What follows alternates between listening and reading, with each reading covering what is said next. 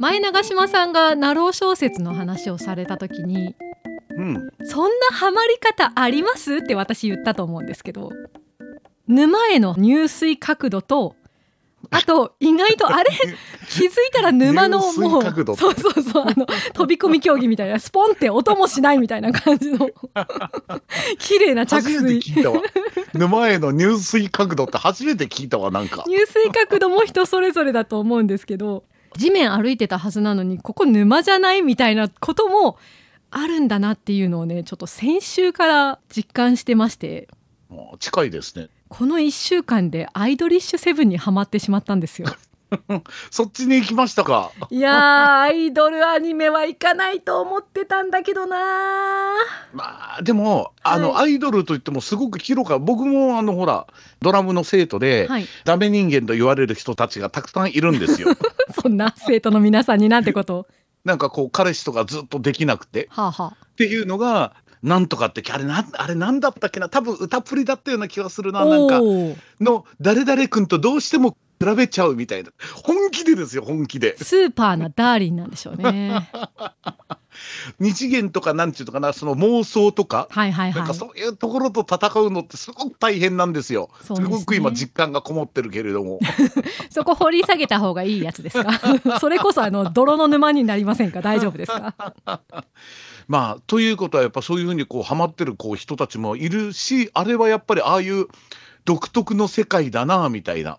あとはなんだろう、うん。携帯ゲームで、はい。あれが最初携帯でゲームですよね。あのそうですそうアです。ンサンブルスターズって。あそうそうそうそう。あれを俺にもやれやれと強要してくる生徒とか そうね。いいか？だ俺は男やぞ。いやいやいやいや絶対やったら面白いです。だって相手が告白してくるんです。よ 男に俺が 告白るんやぞいやわかんないですだからそういうよなんかネジが多い少ない生徒が多くてとても楽しいんですけれども。なるほどね。そうそう。私も沼に落ちて初めて知ったんですけどもともと携帯ゲームのアプリだったとしても、小説というかシナリオを読み進めていくアイドリッシュセブンのようなシナリオゲームあとリズムゲームなのかな？うん音ゲーね。あと、うん。その歌プリとかアンスタもそうなのかしら、えー、と乙女ゲー告白する系？恋愛シミュレーション、そんな感じでしょうねきっと。えーっていうのとやっぱジャンルがちょっとずつ違っているらしいっていうのとこまでは今勉強しましたがままず最初はじゃああの、はい。ゲームが最初なのね。そうみたいとりあえずあの僕知識的にはあの、ええ。ゼロどころかマイナスなのでそうですよね。あのちょっとあの説明ベタな上野さんにちょっと言うのも酷 だとは思うんですけどどういうものなのかちょっと簡単にはい。説明していただけますか？えーアイドリッシュセブンはもともと2015年に音楽アドベンチャーだからそのシナリオゲームとしてアプリがリリースされたところから始まってるらしいんですよ。ほでそうのあそんな案外最近なんだ。はい。でこの間、うん。6周年かを迎えたらしく、うん。まだ今も新しいシナリオが更新されていくのかな。私ゲーム本当に疎いのであまり仕組みがよく分かってないんですけれどもうん。シナリオが追加されたり新しい楽曲の音ゲーが追加されたりとかレアキャラが投入されたりとかしてるらしいと。というゲームがまあ元にありまして。うんでそれを元にしたアニメ化プロジェクトが、えー2018年から1期2020年に2期2021年のこの夏クールから3期が放送されてるんですね。うんで私はこれもねハマってから思い出したんですけど2018年の1期のね1話か2話かをたまたま撮ってたっていうきっかけで見てその時は全然響かなくってで3期を今見てるところなんですけど3期もね正直そのお話としてなんか結構芸能界の裏側というか事務所同士の派閥とかアイドルの中の生い立ちの部分とかを割とリアルに書いて心情も含めリアルに描くタイプの作品らしいんですアイドリッシュセブンって。ほうほうほう特に3期だったからなんですけどキラキラしてるわけではないのねっていうところにまず引っかかってはあなるほどね。その3期のお話を追いながら今配信されている1期と2期のまあ過去作品うんを追っかけ始めたんですよ。ほ彼らがどんな風に集まってどんな風にデビューして曲が増えてってっていうところにまずちょっと気になったとう。うん。いうのが大まかな経緯なんですけどほう一番そのさっきの沼の入水角度うんで言いますと私ほらあのお顔の違いをこう力説する女としてああ、作画マニアですね。っていうほどでもないんですけど例えばそのアイドルものだったら特にゲーム原作だからだと思うんですけど 3DCG で描かれたうん。はいはいはいはい。ミュージックビデオと 2D 普通のあの手書きの作画で踊らせてる。ミュージックビデオとあるんですよそれぞれ。ああ、なるほどね。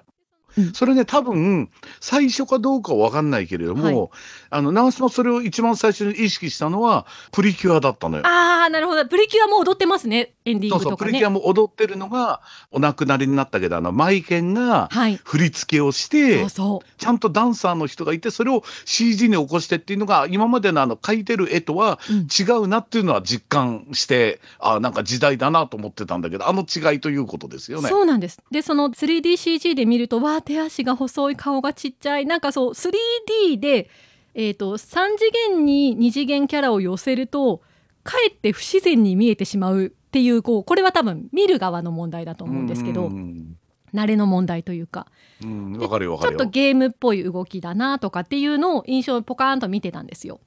うんしかしアイドリッシュセブンのこの作品のすごいところは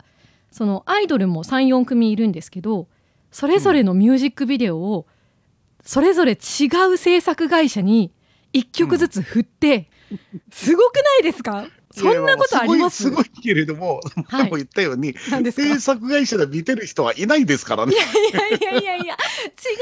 すって全い然やでもでもわかるよわかるよ。その作風の違いっていうのはまあ制作会社だとはもちろん見てる人は思わないけれども、うん。当然多分あのその本当のアイドルチームだとしても振り付けの人とかはい。なんかがこう違うことによって、こう違ったものになるわけじゃないですか。そうですねそれがそのアニメという世界の中で繰り広げられるっていうのなわけですからね。今おっしゃったように実在するアイドルでもまあアイナナも実在してるよっていう声は聞こえてくると思うんですけど。こう生身の肉体のアイドルの皆さんとかダンスチームの皆さんも、一曲一曲その監督さんとか撮り方によって雰囲気が違ったり表情が違ったりっていうのを楽しむことはありますがまさかそれをね、アニメで例えばこの曲は、えートリガーというアイドルユニットとうん。制作会社のトリガーがタッグを組んで物語調のすごくかっこいい PV ができましたとか。うん。アイドリッシュセブンのこの曲はマッパが作りました。プロダクション IG が作りました。ボンズが作りましたとかそのもう全然違うんですよカラーも。動かし方も。まあまあまあまあ、まあ、それはそれはそうでしょうね。うん。そう。普通はね今アニメシリーズを作ってる制作会社が一社トロイカっていう会社があるのでそこで作るもんだと私も思い込んでいるんですが、まあそれはそれはそうそれはそうですよね。複数の会社がいろいろな楽曲でいろいろなアプローチでミュージックビデオを作ってるらしいというのが分かってミュージックビデオを今毎晩 YouTube で漁って巡回してから寝るっていうのがルーティンになりました。いやいやいや全然それはそれで良いと思いますよ。いや良いことなんですよいいんですけどいやこんなことあったっけなと思って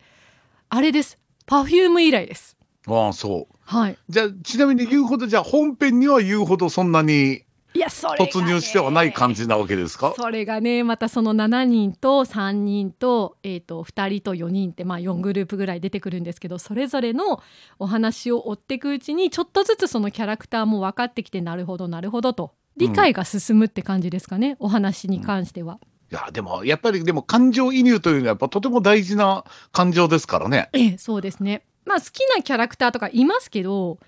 ただそのお話もよくできてるんですよ。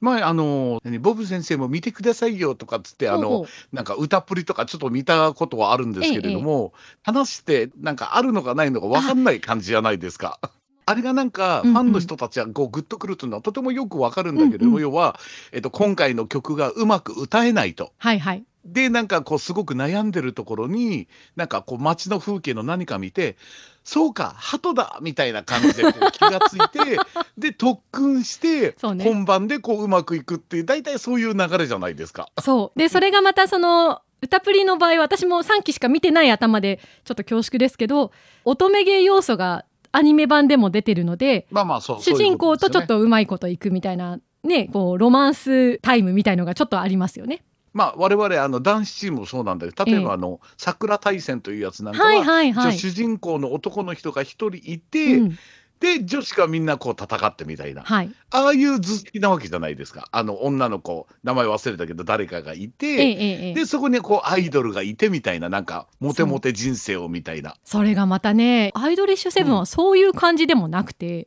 でしょ？なんかそんな感じじゃないなと思って。マネージャーとしてまあ主人公役の女の子いるんですけどその子と誰かが色恋になってっていう要素もなければお話の筋としては例えばそうだなちょっと重たいところで言うとデビュー曲がライバルチームの作曲家に盗まれてうん。自分たちのデビュー曲として PV まで取りにわざわざ遠征していったのに発表するライブの会場で街頭ビジョンからライバルチームの歌声で同じ曲が流れてきてなんじゃこりゃみたいなことになり。まあまあそんなに重くはないですよ。でまたそれをねどどんな重い話をするのかなと思ったら。まあそんなに重くはないですけれどもね。でそれをこうじゃあどうしていくのかみたいな解決の仕方とか結果どうするそれを重たいと感じるところがはもうすでに沼にはまってるということなんですよ。そうね。それはちょっと否めない感じしますね。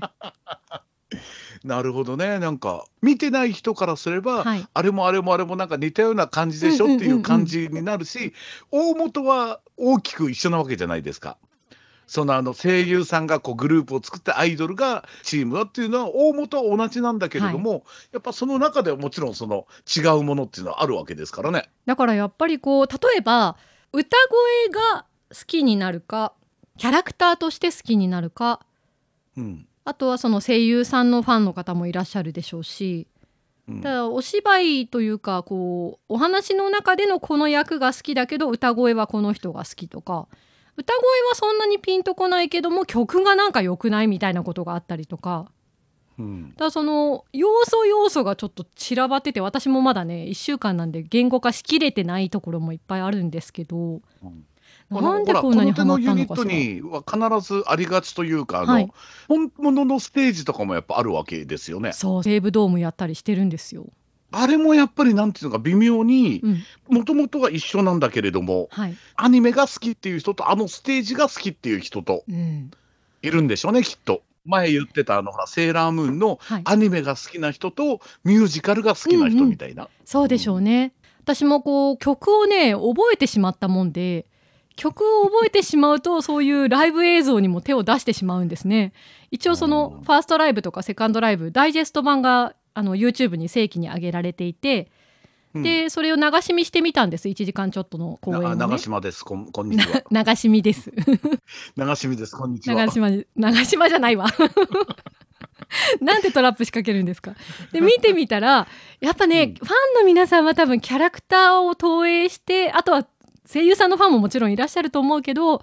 ご覧になってるのかな、すごく面白いところでもあり難しいところでもあるあるのよね。そうそう。やっぱちょっとその本人が出てくるわけじゃないから。でも本人だと思ってるんだろうな、だしあのもともとやっぱり役者さんですのでね。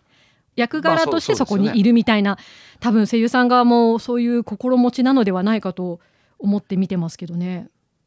ででもさなんか南島もなんかちょっとそのその感じももう分かるところ分からないところあるんだけれども、ええええ。上野さん風に言うと、はい。入水角度は全然違うんだけれども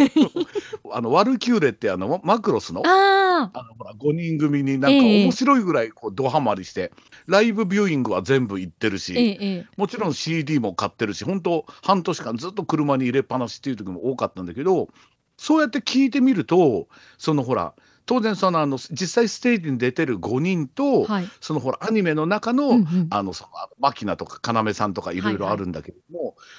僕はねそう考えると8割方ステージの方なのよね。ああだそういうことなんでしょうね。アニメではなんとなくこう不完全燃焼を感じるとかあもちろん。話は話してまあ好きは好きなんだけれども、うんうんそれよりもあの5人のあのユニットでステージをやってるあれがやっぱ一番グッとくるのよ。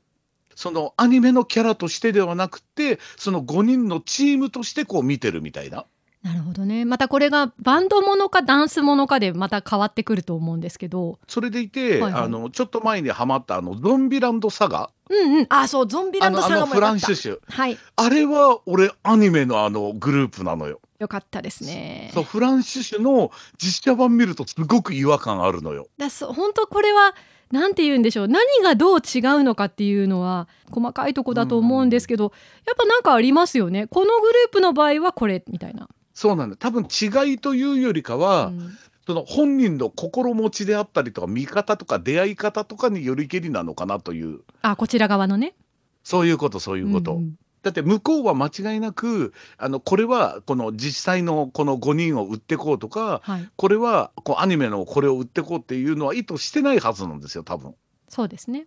うん、アニメをやったからじゃあ実写のこれもやってみようかってもともとは当然同じファンの流れうん。とは思うんだけれどもええ。でもやっぱりそっちの方が好きっていうふうにこう分かれていくみたいなどこに引っかかるかだとは思うんだけれども、私は以前もお話しした通り2.5より2派なので。うん、あじゃああなたは実際のステージよりもその、まあ、さっきのそのほら作画マニアじゃないですか。はい恐れ入ります。なのでじゃあ実際のそのあの声優さんがやってるステージよりもその、アニメでできたステージの方がミュージックビデオが良かったですね。動きとか何回も見ちゃう感じで。でその、ね。西武ドームの実際の声優さんのユニットの公演も、まあ見応えはあるんですよ。あのうんステージの演出とかも良かったし会場の熱気も伝わってくるので面白いなと思いますが実際に私が会場でペンラを振る未来まあないとも言い切れないけれども ペンラを振るよりは軽く否定してるな。今のところもうずっとミュージックビデオを見てはあここの動きが素晴らしいみたいなのをいやいや映画館でアニメ見ながららペンライト振ってもいいんですあよ。そうそうそれはやると思いますよ。ややることがあったらね。お応援上映みたいな。あれは俺全然楽しそうだなとうん、思うから、ね。楽しいと思います。今そんな感じです、なるほどうね、ん、こう似たようなこうグループはあるんだけれども、じゃああの上野綾が語るこのアイドリッシュセブンの魅力っていうのはどういうところでしょいややっぱりこのミュージックビデオの作り込みに今私は一番打ち込まれていると言いますか。う、あストーリーもちゃんとできてはいるんですけどね。ちなみに一番推しの人とかはいるんですか？いやこれ言うの恥ずかしくないですか？何言ってるんですか？恥ずかしがってるのを無理やり言わせるところが喜びなわけじゃな嫌いでか。ですすよ 嫌ですよ。今んとこその曲はどっちもどこのグループも好きな曲はあるんですけど。なんかちょっと急に声のトーンが変わったん何がそんなに嬉しいんですかいやー推しはあのトリガーの八乙女学です。今んとこね。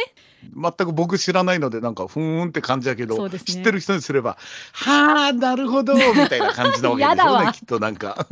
い やだ。いやまあみんなみんなそれぞれいいんですよ。それぞれのグループにいいところがあるし例えば3人組は声のバランスがすごくいいなとかあるんですよ。うん。これもしだからアイドルセブン好きな人とか集まったら、はい。だってそういう話になるわけじゃないですか。そうねその私は誰が好き私は誰が好きっていうのがみんなええそのアイドルセブンが好きだという共通項のもと、うんいや私は誰々がいいなっていうので、うんこう盛り上がったりとかするわけじゃないですか。そうですね。ええうんええでもそれはやっぱりそのアイドルセブンっていうそのみんなそのカゴの中に入ってるというところによってこうなんていうのかな一体感が生まれるわけがあって。そうなんですよね。うんうんいや本当に気づいたら沼の縁に立ってることってあるんだなって思いましたよ。びっああくりしうまあそういう意味ではなんかあんまりそういうハマり方をしたことがあんまりないような気がするからあんまりほらそのそのアイドルとかなんとかのこうグッズをこう買い集めたりどうのこうのっていうのがそんなにないからでも逆に俺なんかすごく羨ましいなと感じますけどね。でまたそれもそのアイドルファンも多分アニメファンもいろいろだと思うんですけど私も小さい頃からいろいろ試してみて分かったことが一個あって、私はあんまりこうグッズに燃えるタイプではないみたいですね。うーんただその映像と音楽をひたすら回すっていう感じなんだと思います。今もそんな感じです。でもなんかそのあのファンの人たちがあれなんだろうけれども例えば、フィギュアとかはあのぼあの全然知らないキャラとかでもあ可愛いなとかこれすごいなって思うけれども、はいはい。おどうしてもねあれだあれが納得いかないんですよなんか何ですか？ラバーマスコットとなんかアクリルなんとかみたいなアクリルスタンドね。ア あの2つが俺どうしてもなんかね納得いかないんですよ。グッズを集めていくっていうのがなんか、うん、フィギュアとかなら欲しいなとは思うんだけれども。なんかありますよね。こう自分に馴染みがない文化というか、アクリルスタンドとかもね、こう可愛いとかお顔がいいとか、そのそれこそ描かれてるイラストがかっこいいなとかっていうのは私もあるんですよ。うん、アニメ雑誌眺めててもペラってめくったら、うん、あ今月のこの絵はかっこいいっていうのは昔からやってましたけどもそうねこう集めて置いとくかいや一時期血迷ってキーホルダー買ったことはあったけどでもそこまででもなかったんだよな。いやでも今ほらあの沼にあのいい入水角度で今入ったところなわけじゃないですか。はい、2週間後1か月後ぐらいに、はいはい、きっとアイドルセブン第2弾をやると思うんですけれどもやるんですかねその時にどうなってるかが楽しみですよね。そうですね例えばほらあの寝る時のシーツが誰々君の等身大。いやいやいやいやそれはちょっと。長嶋さんとうとう抱き枕に手出しちゃいましたよみたいな。そんな感じになるわけでしょ？そういう角度じゃない。んですそこが入水角度の違いなんですよ。いやいやいやだって斜めに入ってもその後ズバーンって真下に落ちてったりすることあるんですよ。そうね。まあどうなるかわかりませんけれどもね。それはそれですごく楽しみなので。いや恐ろしいわ続報を期待してますよ